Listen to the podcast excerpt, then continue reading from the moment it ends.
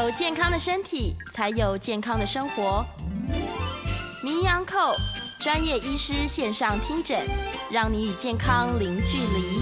各位听众朋友，早安，欢迎来到 FM 九八点一九八新闻台。你现在所收听的节目是星期一到星期五早上十一点播出的名医昂扣。我是主持人药理诗诗，我们今天的节目呢，正在九八新闻台的 YouTube 频道直播当中，欢迎大家来到我们的直播现场，也可以在这个聊天室跟我们用文字做即时的线上互动。好，最近这个天气多变化，尤其是日夜温差很大，这个一直从冬天转到春天，现在好像渐渐又慢慢热起来了。我一直听到身边好多人都说鼻子真的很不舒服啊，各种鼻过敏的问题通通跑出来了。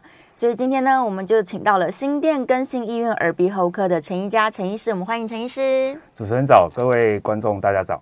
好，大家早安。我们来讨论一下，最近门诊有很多人抱怨吗？又在比过敏？其实大概就是季节相关啊，季节季节相关，对，一阵一阵的、嗯、啊。所以每逢换季，对这些人就出现了，一定的。对，温差变化，再加上最近赏花季啊，对，所以确实这一类的病人数量有增增加。是，但是其实一阵一阵的，因为台湾其实海海岛型气候嘛，嗯，它的温差大，湿度也大，所以其实。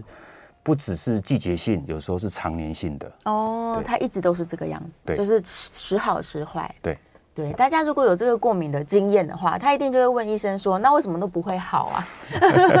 什么时候才会好呢？”对，其实过敏性鼻炎，我还是要告诉各位听众，其实过敏性鼻炎是可以好的哦，是可以好的，是可以好的。是，所以其实民众要有耐心，嗯，哦，因为它本身大部分都是体质造成的，是。那环境当然占一定的比例，嗯。但是抽丝剥茧去了解背后的原因之后，其实好好的跟医生配合，嗯，其实可以有效的控制，嗯，甚至可以让你这样一辈子都没有困扰，然后不要就是这么频繁的发作，甚至是尽量不发作了，是。是，所以他还是可以找得到原因的，没错。哦，那背后来说，究竟造成他过敏的原因是每个人不一样吗？其实我们先从他的症状谈起哈，因为其实一开始就是你要先下对诊断。哦，对，因为很多民众或者是病人他会觉得说，哎，我的过敏性鼻炎怎么一直没有治好？对，那没有治好大概不外乎有三个原因。啊，第一个就是是不是诊断错误？其实不是、嗯，所以我们一开始会先了解民众的这个症状，嗯，先做一个详细病史的评估，是。哦。那最常见的除了打喷嚏、打喷嚏、流鼻水、嗯，鼻塞之外，嗯，可能小朋友也会发现结膜，哦，哎，结膜红、结膜发炎，眼睛痒痒红红，眼睛痒，对，嗯、鼻子痒，耳朵痒，耳朵也痒，甚至喉咙痒，嗯，然后甚至可能有一些其他的并发症，对。那这样子的小朋友或者这样子过敏性的病人，大概初步。评估起来，听起来就是像过敏性鼻炎，嗯，哦，这是第一个步骤。那第二个步骤当然就是详细的理学检查，好，不管是鼻窥镜还是内视镜，去看一下病人整个黏膜的变化。哦，对，所以我在想，症状还有你的理学检查，先初步的去确定一个诊断，嗯，这是最重要的。是是是。那第二步骤才是跟医生好好的配合。口服药也好，鼻喷剂也好，或者是一些胃教的部分。嗯，有的人是不是也会有咳嗽的问题啊？过敏性鼻炎其实如果没有控制好，哦，确实有可能会产生刚刚诗诗讲的几个并发症，比如说慢性咳嗽啦、嗯、鼻涕倒流，甚至诱发气喘、气喘。哦，或者是有一些中耳炎、嗯、结膜炎，还有所谓腺样体肥大、张口呼吸、打鼾、嗯、哦等等，确实。过敏性鼻炎确实一定要治疗，因为长期不治疗，确实会有一些刚刚主持人提到的一些这些共病症或者并发症。是是，所以他如果是季节性发作的，可能这些就是一阵子过，但今年型的人会不断困扰。对，台湾之所以会比较常遇到长年型或经年型的病人，是因为台湾是一个海岛型气候。是，那像在台北市都会区又是一个盆地，嗯，所以它的湿度相对的大，所以有些病人会抱怨说：“哎，我在加拿大。”这 生活的时候都没事，哎，我我我在南部，可能我在屏东，我在高雄，我在台南，好像都还不错，都没事啊。可是我一上来台北工作，哎，怎么哇，整个过敏就很严重。对，所以这个大概就是温差变化跟空气品质，还有所谓的湿度，嗯，所以会造成我们刚刚诗诗提到一个重点，尘螨。尘螨呐，对，因为其实如果你是过敏性鼻炎，如果你去验过敏源，其实台湾人最常见的过敏源，其实八九十都是尘螨，都是尘螨，是，哎，所以尘螨在这种潮湿的这个海岛型的气候里面特别发达，很多，没错。是哇，可是生活当中你是避不掉这些尘螨的，没错。那到底该怎么办？我在想，刚刚提到症状嘛，然后接着就是检查。那检查还有一项原，还有一项这个利器，就是说，如果我们真的认为你确实是过敏性鼻炎，我们当然会建议民众或者病患去抽一个抽血，或者做一些皮肤的测试，是去找出你的敌人是谁，嗯，你的致敏源是什么？对。那刚刚提到说，我们最常见的过敏源是尘螨，尘螨。那不外乎还有一些家里的灰尘啊，灰尘、哦、蟑螂的分泌物啊、排泄物啊、霉菌啊，哦，或者是猫啊、狗的毛屑，是，还有一些花粉，花粉、哦，不管是草本植物还是木本植物，嗯嗯，这些花粉或者一些空气的一些空气污染，都会造成过敏。是是，所以他要先去厘清，对，所以我到底对哪些东西比较敏感？没错。然后尽量避开吗？对，因为其实刚刚提到嘛，我们台湾人八九十 percent 大部分都是对尘螨过敏哦。如果您是过敏性鼻炎或者过敏性体质这一块的病人，是那尘螨大概很难很难预防。嗯，那其实最常出现，因为尘螨你要我们要知道说，尘螨它主要是吃我们这个皮肤，我们人体代谢的那些皮屑。皮屑。所以你想想看，你一天躺在床上的时间很长。对。所以那是尘螨最喜欢的地方。哦，所以枕头是。哦，棉被、被单、嗯。哦，地毯是。这些你常常在活动的地方，那也是尘螨最喜欢出现的地方。是对，所以我们就要加强清洁喽。可能床单常常换，对，然后家里面不要用地毯，可能也是个方法。窗帘是不是也是他们躲藏的地方？窗帘一般大概就是像灰尘，好像有些人他可能去住饭店，嗯，他把窗帘一拉一拉开，完蛋。哇，整个就打喷嚏啊，整个这个这个鼻炎的状况马上发生，是。哦，因为会累积的一些灰尘哦，或者是尘螨在上面，是。那你不可能因为清洁人员比较少会去。去打扫窗帘哦，可能会导致一个气喘或者是一个过敏的诱发。哇，要小心。是是是，所以我们在生活当中呢，就是把敌人先找到，是，然后能避开我就避开。对，但万一还是发作的时候，究竟我们医生会建议大家怎么照顾，或是怎么用药物治疗？那第一个就是刚刚提到我们治疗的方式，第一个就是先了解你的敌人是谁。对，哦，因为我我我稍微插一段话，是，其实。不要小看找到敌人是谁，很多民众就不想验，他就说啊，我就是尘埋，那我一定是尘埋，然后我我爸爸妈妈也是什么的。那我稍微分享一个案例，是。我有一个一个学生，啊，因为我在跟专有上课，有个学生他也是过敏性鼻炎，然后呢，他就是每隔一段时间就会来找我开药，对，然后我就说，我就说同学，你要不要验个过敏源？对呀，确定敌人在哪？对，我说你会确实找一下你的敌人是谁？结果出乎我的意料。你知道他对什么过敏吗？他对柳树过敏。柳树？对，他对柳树过敏。他其实其他都没什么大问题，就是只有柳树。他就柳树。嗯，那我就说你居住的环境或者学校有没有柳树？他说没有啊，应该没有啊。结果隔了两三个礼拜，他就很兴高采烈的回来找我。他说：“哇，老师，老师，我跟你说，我们学校真的有种一棵柳树，真的有柳树。然后我们教室呢，刚好就在柳树的旁边。哎呀，所以那个微风吹进来的时候呢，就。”吹进窗户，然后他刚好就坐在窗户旁边，哦，所以他每次只要稍微有点微风，风比较大，窗户打开着，像这种季节哦，温差很大的季节，过敏的非常严重，很严重。所以我只是提醒民众，就是说，不要以为你的过敏源真的就只有尘螨，是，也许有很多你意想不到的过敏源，对，要去找到敌人是谁。是。那第二个，就像诗诗讲的，我们要去请专业的医师帮您评估。现在的过敏急性发作到底适合用口服药，嗯，还是鼻喷剂？是哦，甚至现在开始有所谓的一些新一代的免疫治疗的方法，这些都可以帮你忙。嗯，但是可能要听从医嘱，因为像有些鼻喷剂啊，它可能需要持续喷一段时间。是是，有些病人他可能间歇性的喷，嗯，喷个两三天，甚至喷个两三下，他觉得没有效，他就把它丢在旁边了，又不用了，很可惜。对，所以。第一步骤找到敌人，第二个步骤就是说听从医嘱，看是要需要口服药，是还是说需要鼻喷剂的帮忙？嗯，对，就是照医生的建议去使用，然后要有耐性嘛。对，对啊，因为毕竟这如果你没有处理好，它就是一个长期的问题。没错。对啊，你不能想说我这个使用一次，它要完全根治这样。天底下没有神药。是。对对对，所以这些都是最基本我们一定要做的。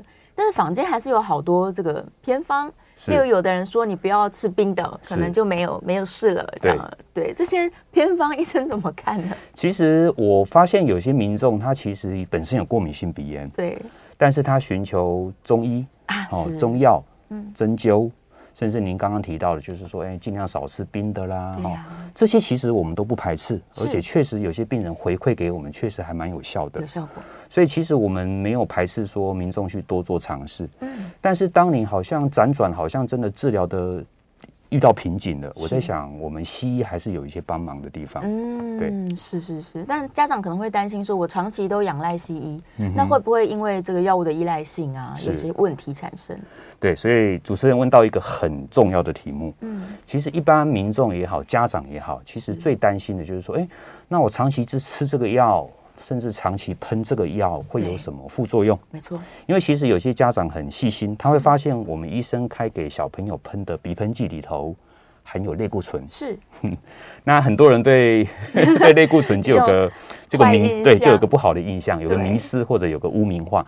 其实刚好借由这个节目告诉各位听众。嗯其实类固醇用得好的话，它是这个仙丹，嗯，用不好才会有副作用哦。那更何况我们耳鼻喉科病人大概使用鼻喷剂，大概一瓶哈，你把一瓶鼻喷剂假设喷完，通常会喷一个月，你一天喷一次到两次，把一瓶喷完，是。换算成所谓的身体可利用率，嗯，还不到一颗吃到肚子的剂量。哦，这么低呀？对，因为我们是作用在鼻腔的黏膜，我们不是吃下去。也不是像胸腔科那种吸入性的类固醇啊，所以那个几乎是没什么太大的副作用，几乎很少。那反访单上当然会举一些罕见的一些副作用，严重问题。那当然有遇到的话，再来跟医生做沟通，对，做讨论。对，但一般来说，这个按照剂量使用是不会看到这些副作用。对，其实很少见，非常少见。对，然后家长他可能拿回去啊，就瓶瓶罐罐，尤其是很小的小朋友都是药水嘛，他可能没喝完啊。然后留着下次再继续喝吗？通常药物哈，它还是有个保存期限，是哦，可能三个月、半年、哦一年，所以可能还是要问一下药局，因为每一种药物的保存期限不一样。而且其实各位听众会有印象，是我们去大医院看病的时候，有些药是它是就是就是那个铝箔包好的，对，那有些就是比较散装的，哦，所以它的保存期限其实上面都会印。会写对，然后所以其实民众如果有囤积药物的习惯，其实还是要偶尔看一下保存期限。是，那有些药是适合放在干燥的地方，嗯，有些药物是需要冷藏，是哦，所以这个还是要稍微细心一点。嗯，是是是，他假如说真的太了解这些药物，每一次都是如此使用的话，嗯、也许他可真的可以囤积起来，下次使用。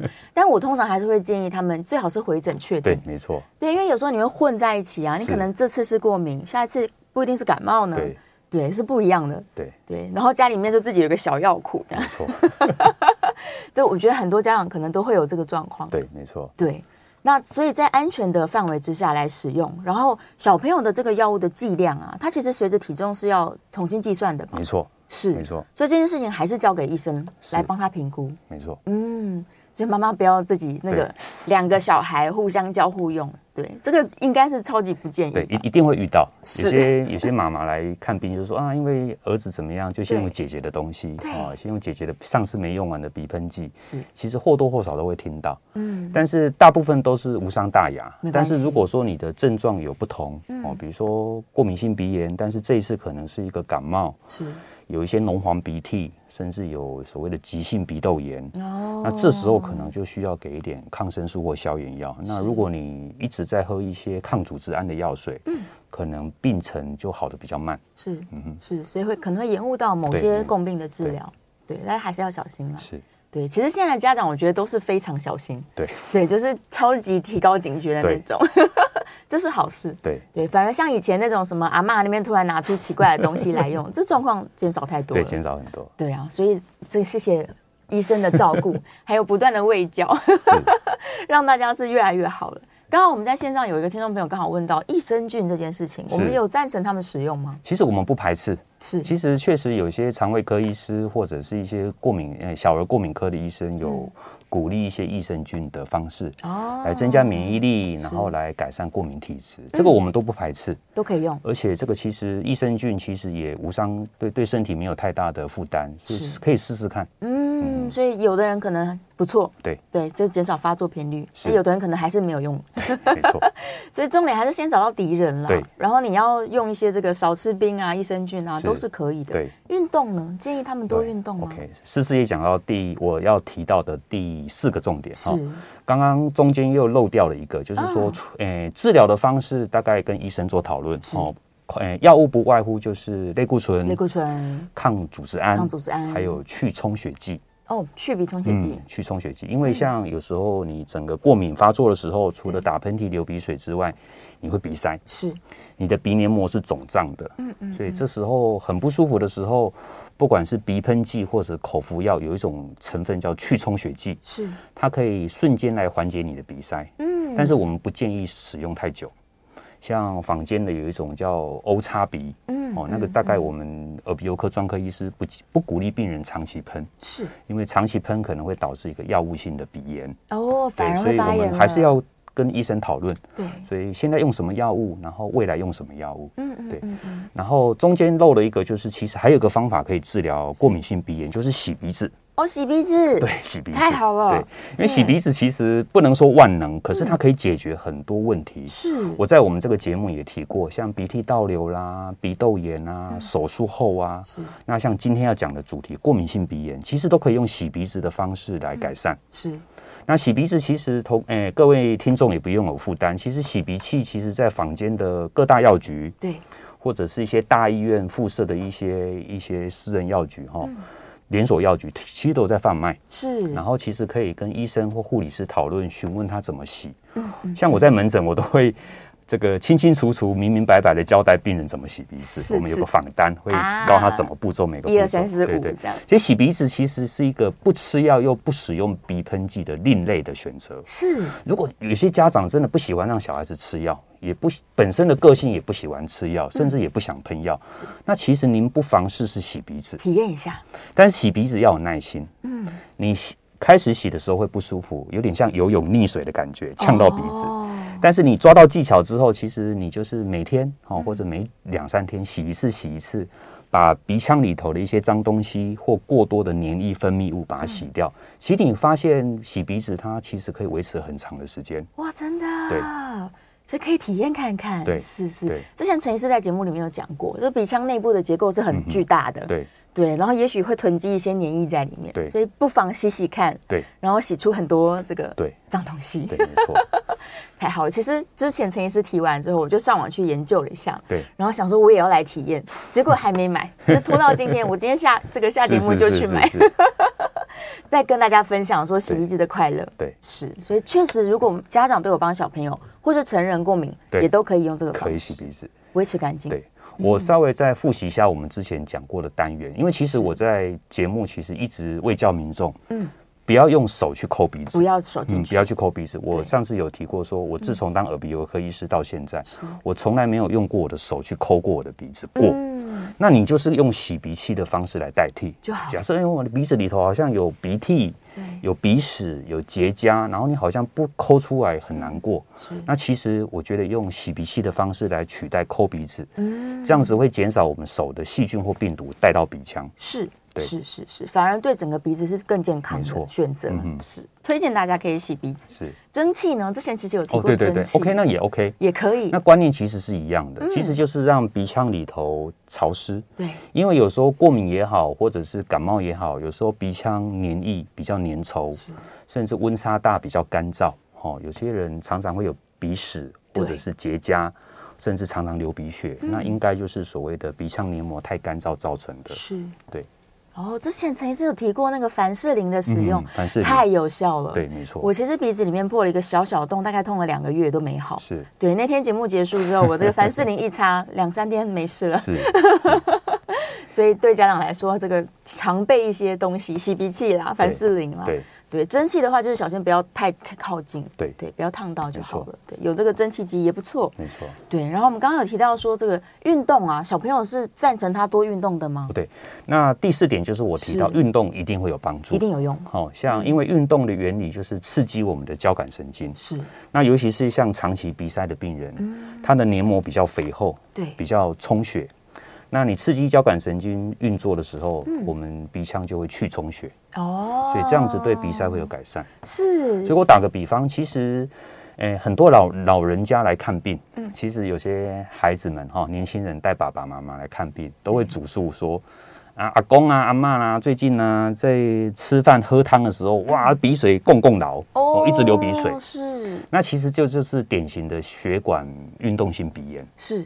那除了这除了给他一点鼻喷剂帮忙之外，或者是给他一些口服的抗组织胺，其实我就会问一件事情，对，就是阿公阿妈最近是不是很少运动？啊？对，因为有时候年纪大了，卧床也好，或者是坐轮椅也好，或者是脚比较不方便，是。确实比较少户外运动或走动。那这时候当然就会造成一些鼻子的症状。哦，是。交感神经不够活泼。嗯。嗯，但是适应不一样的年龄层，我们推荐的运动也不太一样，当然，所以老人家可能走路就好了嘛？对，走路，然后让让心跳、呼吸次数增加，然后有点微微的冒汗，这样子就可以了。嗯，其实就可以了。快走、爬山，对，都可以。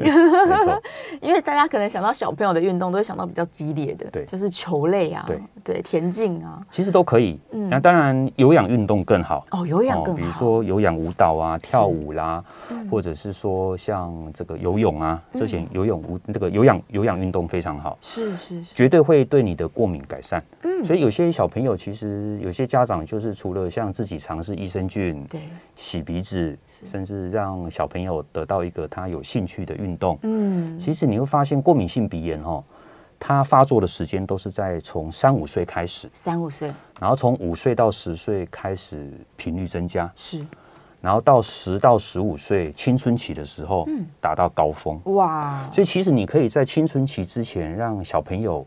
稍微去适应他对哪些运动有这个喜对有兴趣或喜爱喜爱，然后他就哎开始让他培养运动的习惯，会有帮助。多运动真的会好很多，对，也比较好照顾。是我们在线上哇，老师的粉丝太多了，他们问了非常多问题哦。等一下我们在广告回来之后，来看看回答大家在线上的这些状况。然后如果想要 call in 进来的话呢，我们是可以开放 call in 的，call in 专线是零二八三六九三三九八。零二八三六九三三九八。如果呢，你是照顾过敏儿的家长，或者是你是成人了，但你自己常年一直有这个状况，反反复复没办法解决，都欢迎大家可以 call in 进来，把你的问题呢来跟医生做个讨论。那我相信陈医师这个非常详细仔细，大家一定会听得很清楚。好了，我们准备进广告了，广告之后精彩节目马上回来。欢迎回到 FM 九八点一九八新闻台，你现在所收听的节目是《名医央叩》，我是主持人要李诗诗。我们再次欢迎今天现场的来宾是新店更新医院耳鼻喉科的陈宜佳陈医师，欢迎陈医师。各位听众，大家好。好，回来了，我们继续来讨论今天的主题哦，是过敏性鼻炎。不管你是季节性的还是经年性的，它都是过敏性鼻炎了。对，只是我们刚刚在节目上一段已经提过了，你一定要先厘清，对，对你到底是不是过敏性鼻炎，然后找到你的敌人在哪里，然后再跟医生配合好好治疗，是是有机会是可以好的。好，电话我们是开放 call in 的，零二八三六九三三九八，欢迎大家 call in 进来。广告当中刚好我们这边这个节目部的问了个问题。我们请陈医师回答一下好，好，我是要等发作的时候再来验过敏原吗？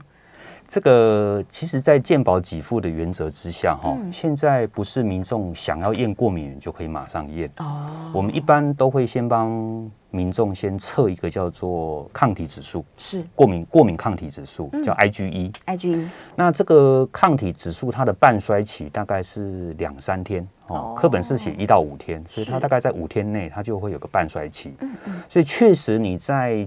急性发作或者在不舒服当下验这个过敏指数，是它确实会比较达成高标。嗯，因为健保给付是说你要过这个高标，你才能验三十六种过敏原啊，是，不然的话自费大概要两千多块。嗯嗯嗯嗯嗯。所以确实刚刚我们同事有提到说，哎，是不是在急性期的时候验比较准确，还是说平常就可以验？哦，对，它确实在特异性抗体这个部分确实有个黄金期，是，对，会比较准确一点。所以你。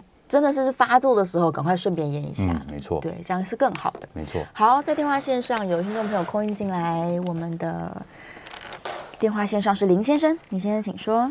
哎，呃，等我一下，不好意思。哦，是是是。哎，对对对，哈，那个我想请教主持人跟陈医师一个问题，就是说哈，嗯、那个陈医师刚提到这个尘螨的问题哈，是因为我也是那个常年的受灾户了。哎呀，然后我想请教的问题是说，哎，我有听人家说这个，哎，我们的这个寝具要洗的时候啊。一定要用那个热水就去给它浸泡，然后甚至还是可以，如果可以晒太阳的话，才能够把这个尘螨完完全全把它去除嘛。哈，那我想请教的问题是说，哎，真的是要这样子吗？啊，像前一阵子啊，这样子这个，哎，这个北部啊，阴雨绵绵呐，然后衣服都晒不干呐，然后又很冷啊，是不是要把它烘干，这个尘螨才能够正确的被杀死？如果你的那个衣服还是这样，上面还是湿湿黏黏的，这个尘螨还是有机会。即使你已经洗过了，它还是会粘附在这个上面。不知道陈医师怎么看？啊，以上跟陈医师请教。啊，另外这个过敏源呢、啊，如果说去验，就真的是可以成功抓到我们过敏源吗？嗯，像您刚提的这个女同学的个案，她是不是刚好有一点运气成分，刚好顺利抓到她的过敏源？以上请教陈医师，我在家上收听，谢谢。谢谢。首先回答一下林先生的第一个问题，是就是尘螨的部分。嗯，其实我们先厘清一个重点，就是尘螨它其实是一个非常小的节肢动物。对，好，那它竟然是一个节肢动物，就跟就是昆虫类的东西，但是它很小，嗯，所以。通常它需要高温才杀得死它，哦、所以刚刚提到的几个重点哦，晒太阳哦，嗯、或者是泡就是泡那个热水，水或者是烘干，其实都有帮助，都可以。那确实像北部前阵子比较阴雨绵绵，天气也比较寒冷潮湿，嗯、那确实就比较讨厌。嗯，所以其实坊间有所谓的清那个空气的清净机，对，或者是一些尘螨的过滤机，嗯，其实都有一些帮助。嗯，对，所以确实这个就是民众要比较费心的地方。哦，除了枕头套、被单、床单，还有一些这个地毯，还有窗帘，嗯、这些还有你的一些常常穿的睡袍，是这些都是要小心的地方。哦、对呀、啊，还有宠物啦，那个抱的娃娃，对对对对，娃娃可能顺便晒一晒。绒毛绒毛玩具，绒毛玩具，对，对，有些小朋友的绒绒毛玩具是不让家长碰的。对，对你洗掉了没有香香的，对 但上面可能就是聚集很多尘螨了。对。对，然后呃，他刚刚提到另外一个问题是说，过敏源一定找得到吗？其实现在科学数据非常的清楚哈，是。其实通常应该是诊断率非常高哦，不会因为说你对什么东西过敏，是但是可能验不出来，嗯哦，嗯，但是我要提醒各位听众一件事情，是我们体质一直在改变哦。哦，有时候青春期的时候对什么东西过敏，嗯，然后可能到了青春期之后。结婚生完小孩后，是甚至更年期后，嗯，体质都会或多或少的改变。是，那你对过敏源的程度也不一样哦。所以年龄不同，你的人生的历程不同，你对过敏的程度也会不同。嗯，对，所以有可能你需要验到比较多次。可能年轻的时候我对 A 过敏，对，我年纪大了我对 B 过敏，这样。因为像我们一般验所谓三十六种过敏源，它上面会标示零到四等级，嗯，零几乎就是没有。对，那四的话代表就是最严重。是，那有些在一二之间这种轻微的过敏，它有时候其实有可能会自己慢慢慢慢对它有一点耐受程度。嗯，对，所以并不用太担心。是，但是我在想，你很不舒服的时候，到医院稍微评估一下，至少让自己了解说，最近这几年你大概是对什么东西过敏。嗯嗯嗯，像有些病人，有些我我记得印象中几个年轻人哈，他好像就是自自己。知道对什么东西过敏。是，可是我还是帮他验了一下，他他意外发现他原来对鳕鱼过敏。啊，对，但他常常在吃，对，所以刚刚诗诗提到一个问题，就是说，哎，食物有没有可能过敏？对呀，有没有吃到过敏？有可能，嗯，所以应该我们过敏源分三大类，是第一个就是吸入吸入性的过敏源，空气里的哦，就是刚刚提到的尘螨啊、花粉啊、霉菌啊、蟑螂的分泌物、排泄物。那第二类的就是食物性的过敏，吃进去，包括黄豆、牛奶、猪肉啦、啊、等等，螃蟹、虾子、鱼。那第三种就是接触型的过敏源，是哦，像金属、皮革哦，对，有的人这个腰带有没有？哎，他怎么换了一台新？哎，换了一条新的皮带腰带，他肚脐跟肚子旁边皮肤就起红疹，对，这个就是接触型的过敏，或者是你换了一些沐浴乳、洗发精、保养品，哎，怎么好像对这个化学物质过敏？对对对。嗯，所以大家还是厘清一下。对对，从来没有验过的话，也可以验验看。是。好，来电话线上苏先生，苏先生请说。喂，两位好哈。你好。我我的呃症状是呃这个头晕，嗯，呃鼻子呃鼻鼻涕倒流，嗯，呃可能里边是发炎了，是这个有一段时间了。那个我我我现在重点的问题就是头晕会不会呃影响这个？这个是鼻不是鼻子鼻涕倒流会不会影响头晕？哦，因为那个呃头晕是很不舒服的，呃没有眩，只有晕。嗯，躺着躺着就很轻，起来呃尤其是疲劳的时候就很重。嗯，那个呃就是喝咖啡咖啡，还有我这个嗅觉呃这个嗅觉都没有了，咖啡我闻不出来。那么酒精闻不出来，这些都闻不出来。是，但是我这个味觉还很还很很很健全，就酸甜苦辣咸都没问题。嗯，你像这个情形，会不会因因为这鼻涕倒流而影响你头晕？嗯嗯嗯，就这个问题。是是是，谢谢苏先生。我在想，我这个题目分成两个向度来解释哈。嗯。第一个，如果过敏性鼻炎会不会造成头晕的症状？对，机会比较少，不是没有。嗯。但是你会发现，小朋友过敏哈，我刚刚一开始有提到，小朋友过敏或青少年过敏，不外乎是打喷嚏、流鼻水、鼻塞，哦，眼睛痒、鼻子痒、喉咙痒、耳朵痒，嗯，然后甚至黑眼圈。是。那还有一个症状就是他可能会常常头昏脑胀，嗯，就是感觉哇，整个头腔这边、鼻子、脸部这边闷闷胀胀的，对，那注意力没办法集中，就影响到学习的这个效率，所以家长都很担心。是，但是会造成头晕不比较不至于哦，不是没有比较不至于，所以这位苏先生提到的头晕，当然我还是建议从耳鼻喉科或者是神经内科这个部分切入再找一下。是，那第二个我要回答的向度就是说。苏先生有提到说他有鼻涕倒流，对，还有一些嗅觉比较、嗯、比较变比较变差。对，那其实我第一个直觉想到的会不会是慢性鼻窦炎啊？嗯，因为慢性鼻窦炎大概可能就是可能会有慢性咳嗽啦，有痰啊，嗯、然后鼻涕倒流，然后嗅觉影响，是，甚至鼻音变重，鼻音重，嗯，鼻音变重。嗯，那这样子对头昏脑胀当然也有一定程度的影响。是是是，对，所以我还是建议大概听起来大概苏先生有两个部分要去做厘清哦，是不是有慢性鼻窦炎？对，那头晕的部分可以请我们专科医师再帮他评估一下，是不是相关？再确认一下。对，因为的确头部的问题会混在一起，是对你搞不清楚来源。嗯，好，电话线上王先生，王先生请说。我我想请问一下，就是因为我早上的时候常常擤鼻涕，都是绿色脓状的鼻涕，后来也会鼻塞，是，后来后来。晚上的时候鼻塞比较严重，嗯，这样要怎么去对待这个过敏？是是是，好，晚上鼻塞哦，好像很多人是睡觉前。其实王先生提到的似乎啦，我们要先厘清一下，就是说，嗯，这个早上的黄绿鼻涕的量，对，多不多？然后持续的时间多长？是。如果你只是早上起床的第一口痰或第一个擤鼻涕的颜呃颜色是黄绿色，对，但是后面的颜色都是正常的，呃、正常的。那我在想就不用太担心，比较不像是鼻窦炎。嗯嗯，嗯。但是你每次擤出来的鼻涕都是黄绿色，那维持的时间如果超过三个月，是，那可能还是要排除鼻窦炎。嗯。那第二个提到鼻塞，鼻塞其实也是过敏性鼻炎或鼻窦炎的症状之一。是，但是刚刚王先生有提到说，他躺着睡觉的时候鼻塞更严重。对，那这个就是我刚刚提到的，因为躺着的时候血液循环倒流，嗯，再加上你的交感神经比较放松，哦，所以这时候鼻子会比较容易充血，嗯，会比较容易产生鼻塞的症状。哦，嗯、是，然后他们可能长期如果有这个问题，就开始张口。呼吸，张口呼吸，对，早上起来嘴巴又很干，对，没错，对，所以这一连串的问题，对，要从那个鼻子来把它解决，没错，是是是，还是要跟医生做长期配合啦，是，对啊，这些体质上面造成的生活的影响，我想很多人都相当困扰。好，我们准备要进广告了，广告前大概有一分多钟的时间，我来看一下我们线上有没有可以快速回答的问题哦，呃。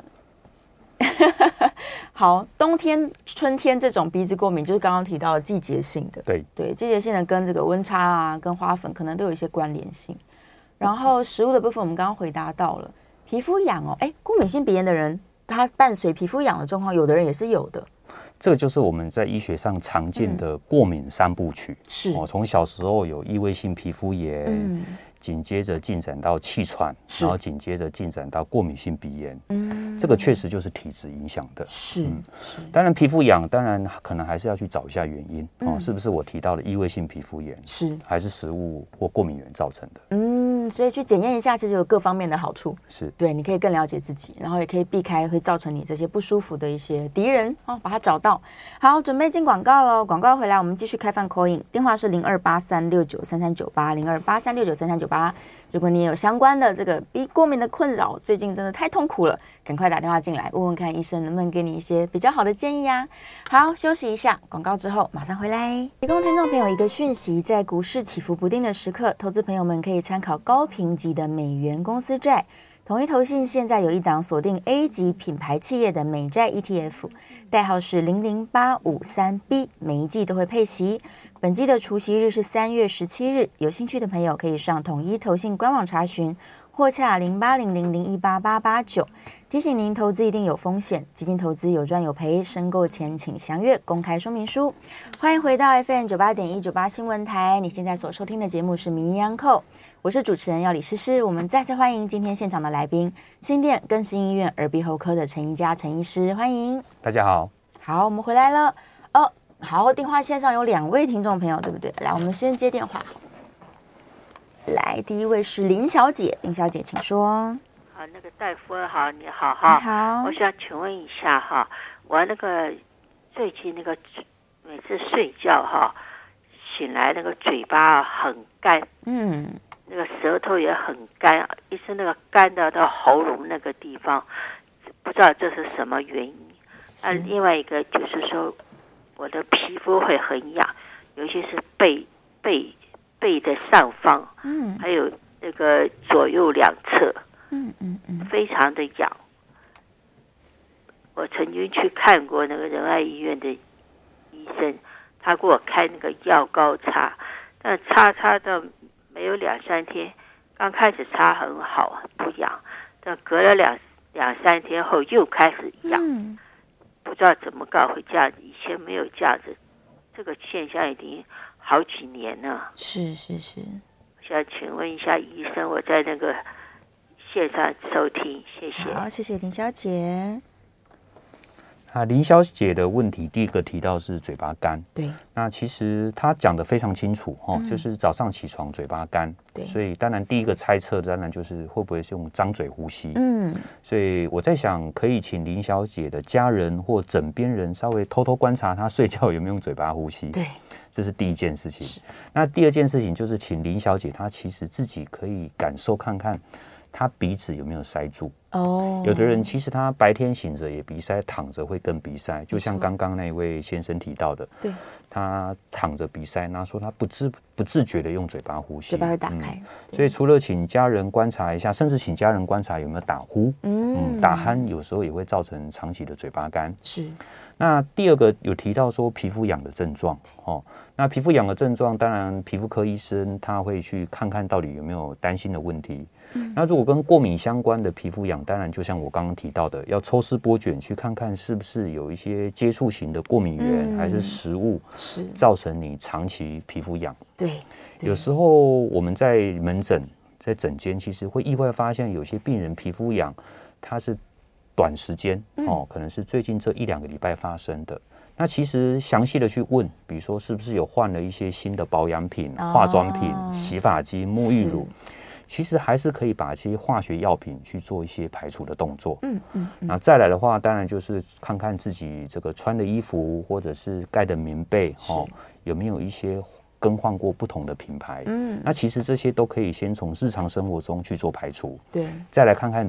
本身自己身体是不是出了问题？嗯，对，嗯，是是，所以这个找到敌人是非常重要的。刚、嗯、好线上有一个刚刚的听众朋友在问哦，他说他接触到什么漂白水啊、嗯、这些化学物质就会过敏，是那一样就是敌人在那边。对对。那漂白水刚刚这个呃，听众提到这个漂白水，这个观念非常好。其实我们回到刚刚提到说，我们鼓励民众这个洗鼻子的方式。对。那洗鼻子，各位听众一定要特别留意哈，我们一定是用生理食盐水洗鼻子。生理食盐水、嗯，不能用一般的自来水洗鼻子。嗯。哦，除了有氯的问题，甚至最近也有一些国外的报道，因为这个自来水。台湾应该是还好，那国外有些水可能水源并不是那么干净，甚至有一些寄生虫啊、哦，所以这个一定要小心，一定是用生理食盐水，是，甚至比生理食盐水的浓度高个两倍到三倍哦，都无妨。更更对，我们可以利用渗透压的原理，把一些过于过多的这些分泌物。哦，把它洗掉哦，所以确实，如果你对氯过敏不舒服，其实这个绝对合理。是，那其实我这边就是提醒民众说，洗鼻子的方式除了对之外，里头的液体的成分也很重要。嗯嗯嗯，这个洗鼻液的选择很要紧。对，然后刚好另外一个家长在问说，吸鼻涕啊，他如果买了吸鼻器，嗯哼，那是使用上面来说会不会有问题？会不会造成？那个受伤，嗯哼，其实吸鼻器不难不难使用，哦，有一些脚踏式的啦，那种压力式的，嗯、其实不难使用，所以其实很容易入手。因为我有得过一些父母亲的一些回馈，嗯，哦，一些家长的回馈。那如果真的不知道怎么使用的话，其实可以到医疗院所或诊所哈，诊所其实都可以。我们 耳鼻喉科医师都有一些专门帮小朋友吸鼻涕的器械。哦，对，对，你可以看看我们医生怎么帮小朋友吸鼻涕的那个 器械。你大概就从那个角度，或者请医师稍微帮你喂教一下。嗯，这个都是举手之劳。对对，不困难。来，电话线上林先生，林先生请说。哎，你好。你好。哎，哎，我请教，怎么会有人？不知不觉的就会流流鼻血哦，流鼻血，一下子就流鼻血，说啊，我流鼻血，流鼻血，嗯，不知道是什么情形，要如何如何应对？好，常常流鼻血，我在想，流鼻血是另外一个很大的主题。是，当然，如果按照今天讲的主题来来分的话，其实过敏性鼻炎的小朋友或青少年，确实也会以流鼻血。来看诊，而且还一直醒。对，他一来看诊，爸爸妈妈很担心，就来说啊，小朋友流鼻血啦，哦、嗯，或者是这个还在念书的这个国中、高中的时候流鼻血，妈妈家长都很担心。对，其实大部分就是过敏性鼻炎没有控制好，嗯，它的黏膜比较脆弱哦，比较水肿，然后长期的擤呃擤鼻涕，嗯，或者有些年轻人就是会去。这个鼻孔里头塞卫生纸，哦、对，对，或者是这些处理的方法错误，是就会反复造成黏膜破皮，不容易修复。是。那如果林先生刚刚提到说，如果常常流鼻血，那确实要找原因。是。如果你过了过敏呃过敏性体质的这一段时间，你还是常常流鼻血，嗯、那你要先了解是单侧还是双侧。哦。那是前鼻部流血还是后鼻部流血？是。当然，我们最担心的还是一些肿瘤的问题。哦，所以有时候我们从节目上大概从民众的症状，只能去告诉各位听众可能的原因。那实实际上可能还是需要到医疗院所来做详细的检查，比较安心。嗯嗯嗯，建议还是来求助，对，来看诊。好，我们这个最后先不回答大家线上的问题，线上太踊跃了。刚刚在提到关于这个过敏性鼻炎的治疗上面，我们只提到了药物控制啊，生活的控制啊，但是更积极的是需要手术可以介入的吗？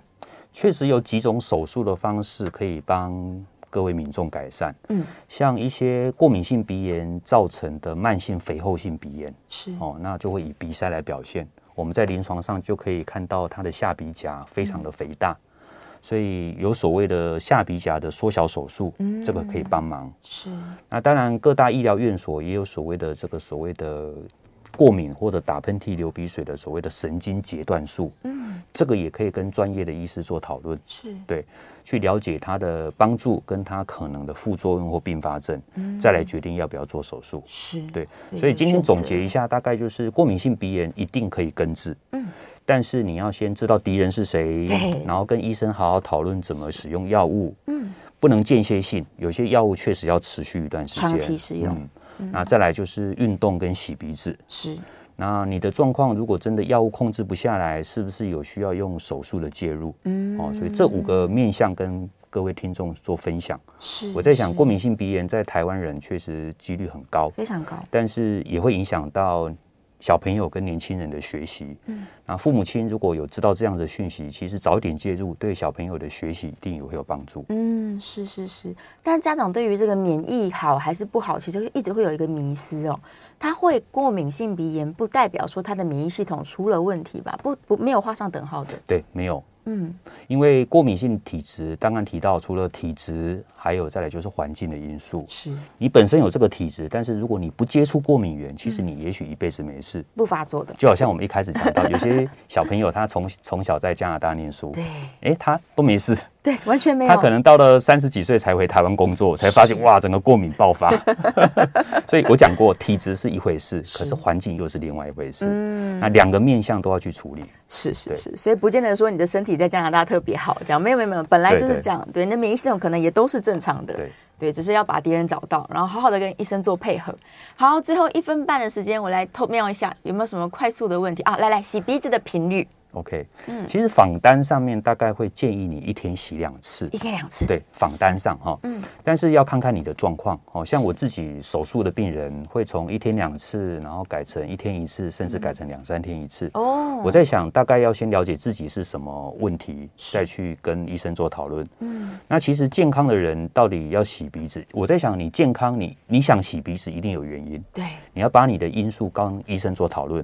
你是因为鼻塞想洗鼻子，还是说鼻子分泌物很多，嗯、还是说你只是单纯的过敏性鼻炎？对，我在想医生会给你一个比较好的答案。是，但是访访单上一般都是建议两次，嗯嗯，嗯，早晚一次这样子。所以自己可以拿捏一下，假如真的都没什么症状，你一个礼拜洗一次也可以。对，没错，是减低频率。好，今天相信呢，我们医生讲的非常的详细哦。大家在线上收听的朋友，还有在我们这个直播室里面的朋友们，应该都尽量有回答到大家的问题了呀。这个各位同学们，非常感谢今天这么踊跃。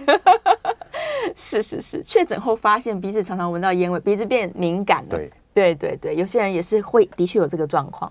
好，有更多的问题呢，也欢迎大家可以到这个陈医师的诊间，把你的问题面对面跟医生讨论，顺便做详细的检查。对，我们谢谢陈医师，下次节目见喽，拜拜，拜拜。